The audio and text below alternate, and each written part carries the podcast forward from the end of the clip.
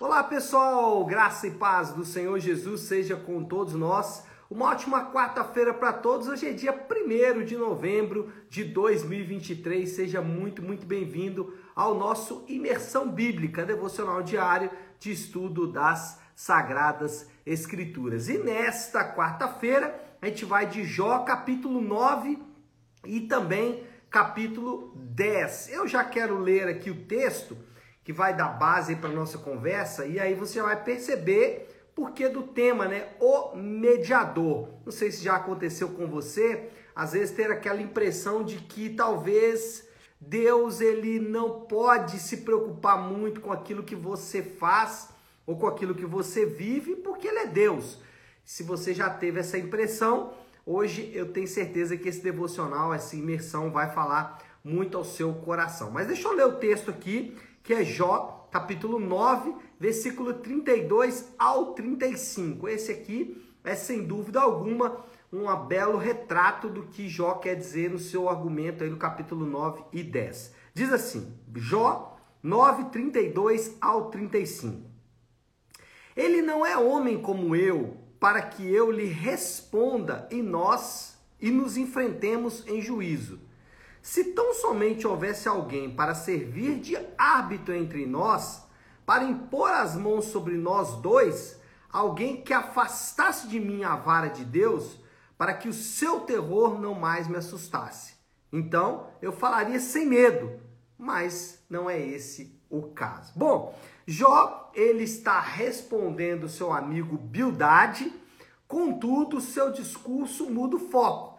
Ele deixa para trás o argumento do Bildade e ele volta a sua atenção para o próprio Deus. Basicamente, o que Jó vai fazer aqui é dizer o seguinte: olha, Bildade, eu até compreendo o seu argumento, inclusive ele chega a concordar com Bildade no versículo 2, ele fala assim, Jó 9:2, ele fala assim: Bem sei que isso é verdade. Isso o quê? O que Bildade tinha dito. E ele vai dizer, né? Mas como pode o mortal ser justo diante de Deus? Porque o Bildade, é, ontem a gente falou sobre isso, ele tinha dito o seguinte: Deus é justo. Né? Aquela a, a história que eu falei antes da expressão matemática. Então Deus é justo. Se você for justo, Deus vai fazer justiça com você. É uma espécie ali de paganismo religioso, né? paganismo cristão. E aí Jó responde para ele: Olha, ô Bildade, eu até concordo com você que Deus é justo. E mais, eu vou acrescentar aqui, e é o que Jó vai fazer a partir do versículo 9. Jó vai dizer: Olha, eu concordo que Deus é justo e mais. Eu vou incluir que Deus é criador. Inclusive, Jó vai citar as constelações. Ele vai dizer: Eu, eu é, acredito que Deus é, inclusive, o criador dessas grandes estrelas, dessas grandes constelações. E aí, a partir do versículo 11 até o 20, Jó vai exaltar a transcendência de Deus. Vai dizer o quanto Deus é maravilhoso, é grande, é como que Deus está acima de toda a criação, Deus criou todas as coisas, comanda todas as coisas, governa todas as coisas, é soberano. Ele faz várias assertivas aqui sobre Deus, e essa aqui é até um ponto interessante sobre o livro de Jó, porque ele tem várias afirmações que são teologicamente saudáveis. Já falei sobre isso em outros momentos. Mas só que são é, aplicados de maneira errada. E é, esse é um, um aspecto importante, porque às vezes isso acontece com muita frequência, a gente faz uma interpretação ruim do texto bíblico. E aí, ao interpretar o texto bíblico de maneira errada, aplicamos ele de maneira errada. Aqui nos parece que Jó faz algo parecido. Ele faz boas assertivas sobre Deus, mas as suas aplicações, elas são de fato bem comprometedoras. E esse é um caso clássico. Ele vai falar da transcendência de Deus, da sua soberania, da sua supremacia sobre todas as coisas, mas de um modo negativo. E é, Jó chega a acusar Deus de não se importar com a criação. Olha aí, versículo 16, ó.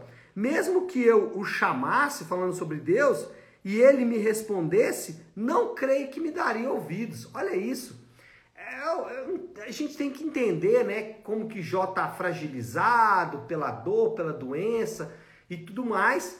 Mas é, o que ele está fazendo aqui é dizer o seguinte: Deus, eu até acredito que ele me ouve, mas ele ouve, mas só por ouvir, ele não vai fazer absolutamente nada.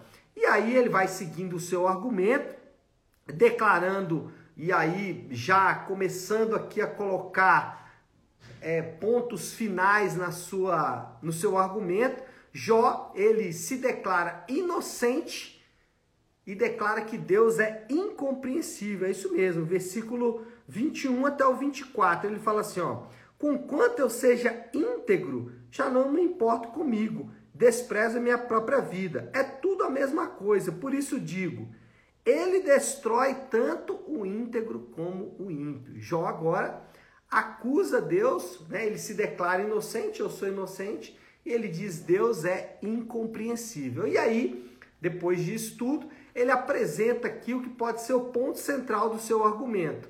Deus não sabe o que o homem sofre. E é o texto que a gente leu, versículo 32 até o 35 do capítulo é 9.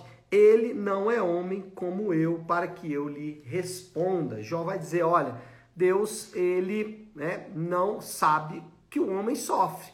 É, como ele pode dizer das dores, da violência e tudo mais, se ele não sofre isso? E aí ele vai, do, do, desse versículo 35, durante todo o capítulo 10 aqui de Jó, ele vai basicamente discorrer sobre isso. Sobre o fato de que é, Deus não sabe o que o homem sofre. De alguma forma ele quer apresentar para Deus ali o sofrimento dos homens, porque Deus não sabe o que os homens sofrem. No final, mais uma vez ele lamenta a, o seu nascimento. Ele volta nesse argumento anterior de que ele não deveria ter nascido, e se tivesse nascido, ele deveria ter nascido morto. Mas o ponto central, o ponto é, nuclear do argumento de Jó é que Deus ele não sabe o que o homem sofre e Jó então clama por um mediador. Ele chama um mediador. Eu vou resgatar aqui o versículo 33 do capítulo 9, onde ele diz: Se tão somente houvesse alguém para servir de árbitro entre nós, para impor as mãos sobre nós dois. Então Jó clama por um mediador, alguém que pudesse mediar a sua situação diante de Deus. E aí a gente vai se lembrar, né, irmãos?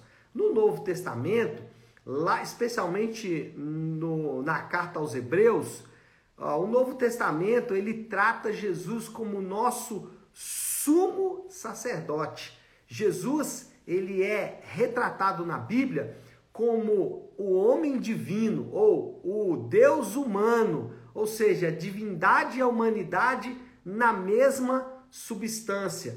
O que a Bíblia vai apresentar sobre a natureza de Cristo, né? esse mediador que Jó tanto clamou, ele aparece na pessoa de Jesus. Jesus ele é humano e divino ao mesmo tempo. Então, você vai ver em vários momentos Jesus, por exemplo, é, sentindo fome, e isso é um aspecto humano. Mas em outros momentos você vai ver Jesus, por exemplo, acalmando a tempestade, e isso são prerrogativas divinas. E aí, qual é a implicação natural de é, termos um mediador ou o nosso sumo sacerdote divino e humano? Bom, primeiro é que não precisamos de outros mediadores. É, o que isso significa de maneira muito prática é que você e eu devemos rejeitar os outros mediadores. Por exemplo, mediadores. Você não precisa de um pastor para mediar a sua conversa com Deus.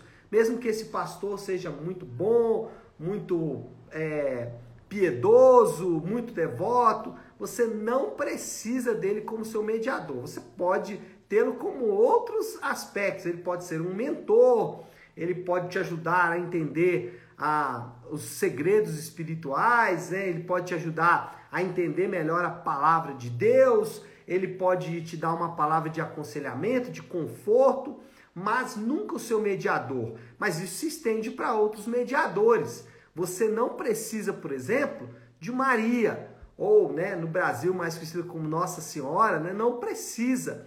Você não precisa dos santos, ainda que homens, sejam homens que nos é, desafiam pela sua devoção, ainda que sejam homens exemplares, mulheres, como é o caso de Maria, eles não são mediadores. Você não precisa dos mortos. Amanhã é celebrado o Dia dos Mortos, dia de finados. Você não precisa da mediação dos finados. Você não precisa da mediação dos espíritos. Na verdade, a Bíblia condena a, a, o que é chamado de necromancia, né? a consulta aos mortos. Então você não precisa, eu, nós não precisamos de outros mediadores. Nós podemos nos achegar com confiança ao trono da graça. E por que podemos nos achegar com confiança ao trono da graça sem nenhum mediador, sem nenhum mediador humano, sem nenhum espírito, sem nenhum santo, sem Maria, sem outros homens? Por que, que eu posso chegar? Por que, que nós podemos chegar com confiança ao trono da graça? Primeiro, porque esse acesso nos foi garantido por meio da morte de Jesus. É através da morte dele, ou seja, esse acesso não é gratuito no sentido de não ter tido um custo, mas é gratuito porque nos é dado pela graça. Não é exigido de nós nenhum pagamento, ainda que para o próprio Deus, em Jesus, houve um pagamento, um pagamento altíssimo. Agora, por que, que nós podemos nos achegar com confiança ao trono da graça? Porque ele sabe o que é padecer.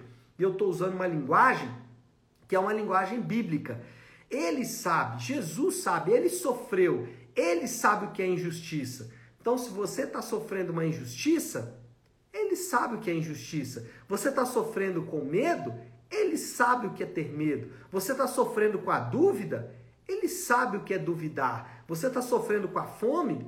Ele sabe o que é passar necessidade. Você está sofrendo com a violência? Ele sabe o que é violência, entre outras coisas. Ou seja, o nosso Deus não é um Deus que está lá numa torre de marfim, num lugar distante, num Olimpo, né, que não pode ser alcançado. Não. Ele sabe o que é padecer. Ele andou no nosso mundo, ele viveu a nossa vida, ele passou pelas agruras que nós passamos. Todas elas, não há nada que eu e você não possamos ter enfrentado um dia que ele não tenha enfrentado. Alguém certa vez disse para um pastor: Pastor, mas você não sabe o que é ser estuprado. E aí o pastor disse: É verdade, eu não sei, eu não tive o meu corpo violentado de uma maneira tão vil, mas o meu Senhor sabe o que é ter o corpo violentado de forma brutal. Jesus ele foi violentado, não talvez, né, não sexualmente falando, mas certamente o seu corpo foi violado de uma maneira brutal e a crucificação mostra exatamente isso. Então, nós podemos nos achegar ao trono da graça com confiança, porque ele sabe o que é padecer.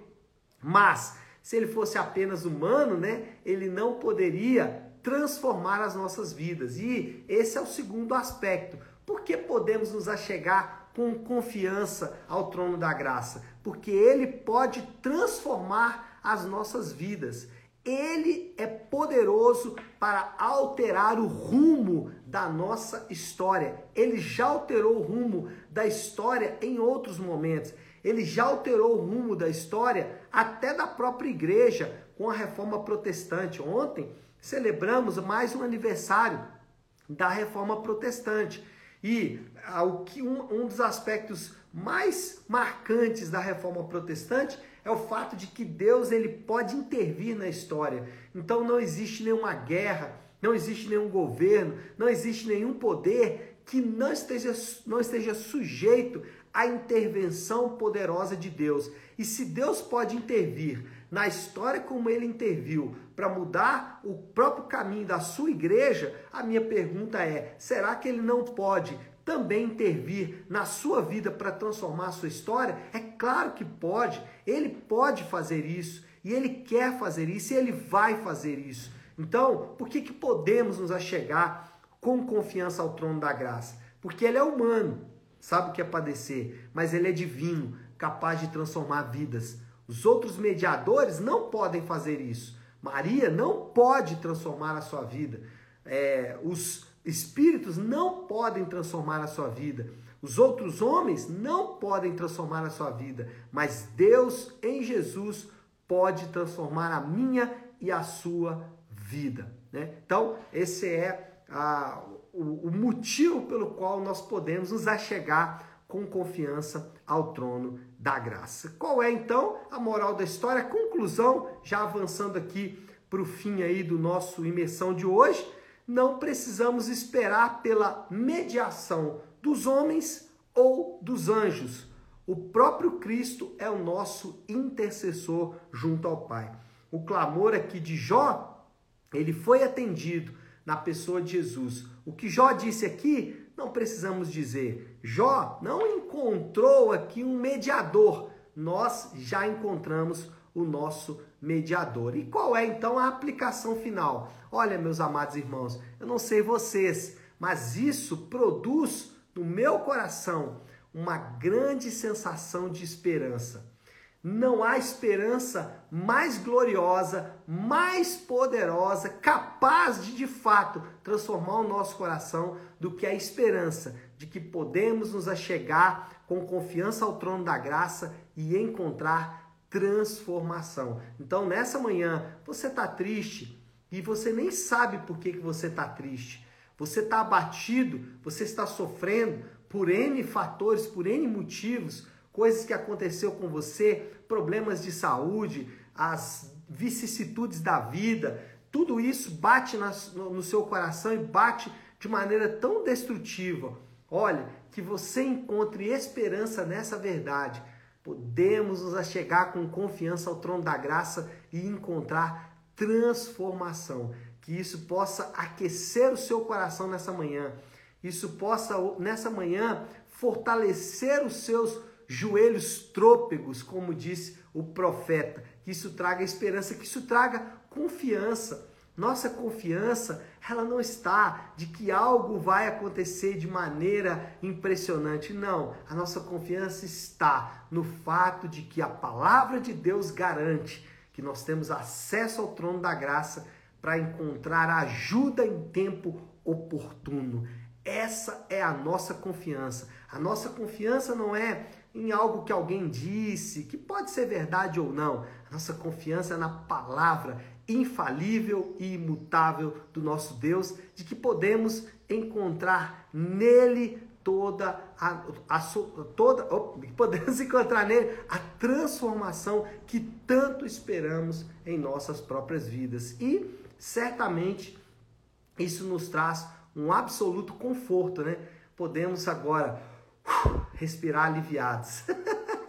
Porque não dependemos da mediação dos homens, não dependemos da mediação dos espíritos, não dependemos da mediação de Maria, não dependemos da mediação de absolutamente ninguém. Temos o nosso redentor. E como Jó vai dizer lá na frente, o meu redentor está vivo, ele vive e o nosso redentor está vivo. Tá certo, pessoal? Acho que deu, né? Falei já para danar aqui e é momento então de concluirmos aí o nosso devocional de hoje. Eu quero te chamar para concluir esse devocional em oração. Se você puder, então, pare um instante aquilo que você está fazendo e vamos juntos buscar a Deus em oração.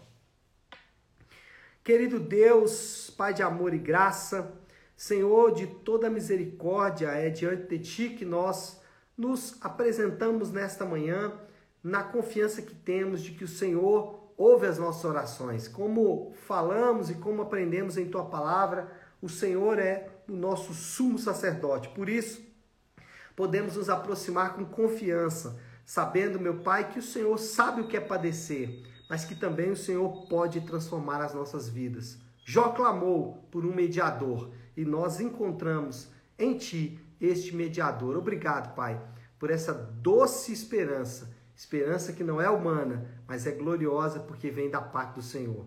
E assim nós oramos e oramos em nome do teu santo filho Jesus. Amém. Amém, pessoal? Bom, então é isso. Nós vamos ficando por aqui. Só lembrando que amanhã, quinta-feira, feriado, não temos o nosso imersão e nem na sexta-feira. Retornamos então na segunda-feira com Jó a partir do capítulo de número 11, tá bom? Então é isso. Nós vamos ficando por aqui. Deus te abençoe. Uma ótima, uma excelente quarta-feira para todos. Fiquem com